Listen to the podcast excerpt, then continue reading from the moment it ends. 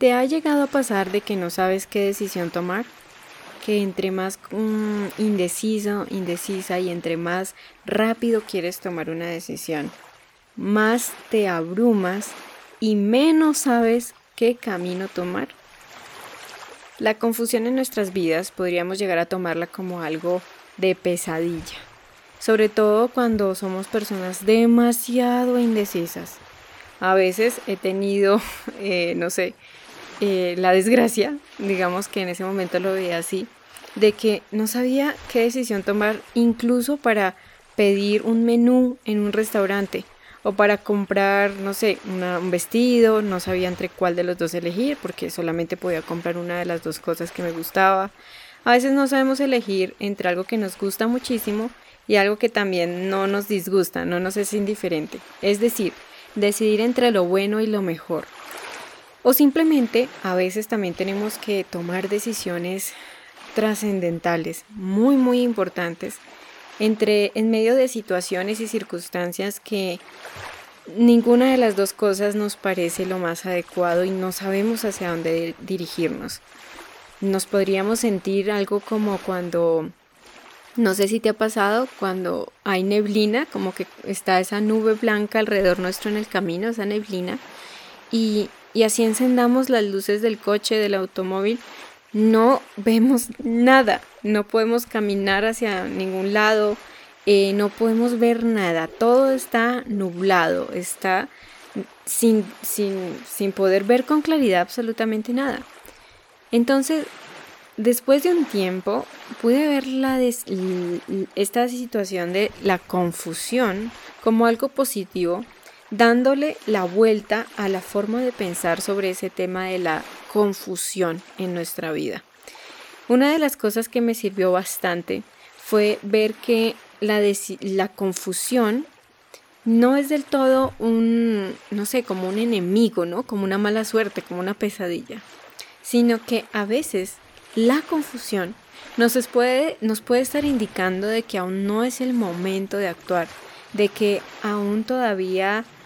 Mm, mejor dicho, deberíamos quedarnos quietos o alistarnos para cuando sea el momento de movernos en alguna dirección. En esta píldora de hoy de reflexión, la invitación es que si tal vez estás en una situación similar o cuando te llegue a pasar o ya te haya pasado, la solución a tu problema todavía no se haya hecho visible y todavía no sepas qué hacer, mi invitación es de que de pronto pienses de que esto está sucediendo porque tal vez aún no es el momento correcto para actuar, para moverse en una dirección. El haber eh, revertido esa manera de pensar sobre la confusión ahora hace que la vea como una gran aliada, como una ventaja, como una amiga para poder eh, saber qué, cuál es la decisión más acertada, más adecuada. Lo otro que he aprendido es a no tomar decisiones que son trascendentales, que son muy importantes, que son definitivas, no tomarlas, este tipo de decisiones, no tomarlas de manera apresurada, sin pensar las cosas. A veces también em, evito tomar decisiones al final del día cuando uno está muy cansado, cuando uno está estresado, cuando ya como que en la noche ya nuestra mente también además nuestro cerebro no está como tan lúcido, está agotado, está sobreestimulado todo el día con muchos estímulos, pensando, etc. Entonces, a veces también en la noche o en los momentos en que estamos muy estresados o enfermos o cansados, no hemos podido dormir bien, a veces no es el mejor momento para tomar una decisión. Si tienes algo, mm, una decisión que tomar, asegúrate de estar despejado, eh, de haber dormido bien, de haber comido bien, de estar bien, de estar relajado, de estar calmado, eh, em, sin estrés. Eh, si te sientes muy, muy tenso, pues no sé, ve y, toma un tiempo de descanso o haz una meditación corta, un ejercicio de respiración. Em, pide dirección a la vida, ¿no? Al universo, en lo que tú creas, en tu poder superior porque no todo está en tu poder. Algo que también he aprendido es que cuando eh, yo ya he hecho todo lo que me corresponde, ¿no? Mi responsabilidad, cuando ya he asumido mi parte en la situación y aún nada está como claro, es que de nuevo como les dije, todavía no es el momento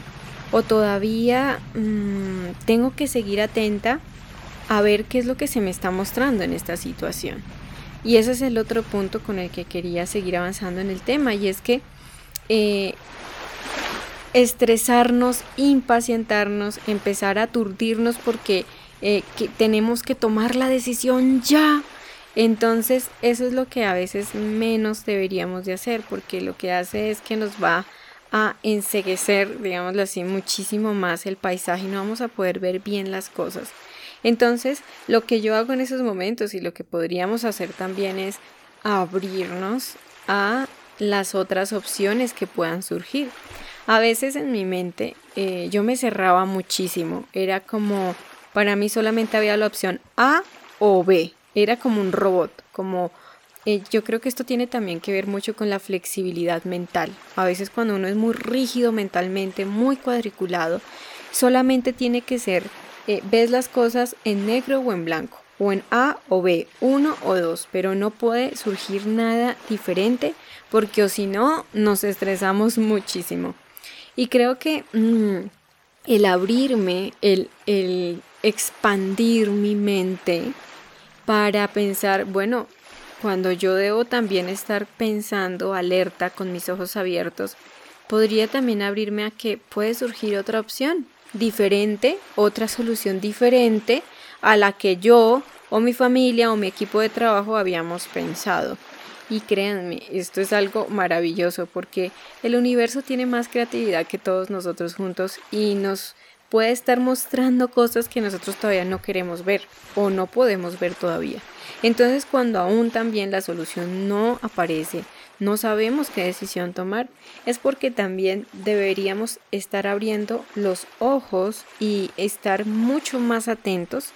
al radar del campo infinito de las posibilidades y a estar mm, también generando conciencia de qué es lo que tengo que aprender en esta situación, para qué me está pasando esto, ¿Para qué? ¿Cuál ha sido también mi porcentaje de estar viviendo esta situación? Tal vez si en el pasado, mm, no sé, tomé una decisión también errónea o he tenido una actitud que no ha colaborado en esto y tengo es que aprender, no sé, ser más paciente, aprender a ser más, em, más reflexivo, a no ser tan impulsiva, a pensar mejor las cosas, ver también qué tenemos que aprender detrás de esta situación.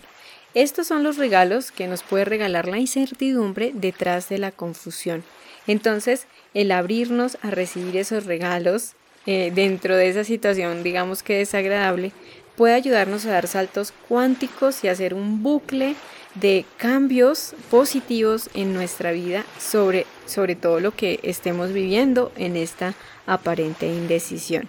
Finalmente, cuando yo puedo llegar a tener todos esos esos cambios de conciencia, esa disposición a, abrir mi mente a otras opciones, a no ser tan rígida en mi manera de pensar, de actuar, de sentir. Entonces empiezan a surgir las respuestas, empieza a venir la información, se te empiezan a ocurrir, no sé, se te empieza a ocurrir ideas que antes no tenías, empiezan a venir pensamientos y o también aparecen personas, situaciones donde todo se empieza a dar y empieza a fluir. Es como si ese dique que estaba atascado eh, se quitara como esa madera o lo que estaba taponando que no fluyera el agua y empieza todo, absolutamente todo a fluir. Finalmente, otro de los aspectos que es muy importante en medio de la confusión es el soltar nuestras expectativas. A veces eh, no estamos viendo lo que la situación nos está mostrando porque simplemente queremos ver solo lo que yo quiero que pase, solo lo que yo quiero ver. Y cuando simplemente no está pasando aquello que yo quiero que suceda, pues nos frustramos y como que uno,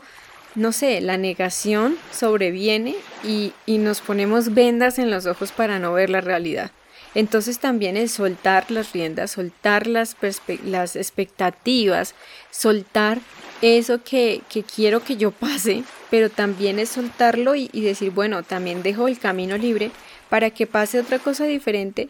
igual de mejor a esta o mejor, ¿no? Eh, es como cuando de pronto no sabes qué, en qué universidad estudiar, a cuál entrar, a cuál aplicar, o no sabes en qué trabajo presentarte, o te presentaste a las dos entrevistas y como que en las dos parece que sí, pero las dos empresas te gustan y no sabes qué hacer. Entonces creo que también es lo mismo, ¿no? Como que, bueno, permitirte a ver que tal vez,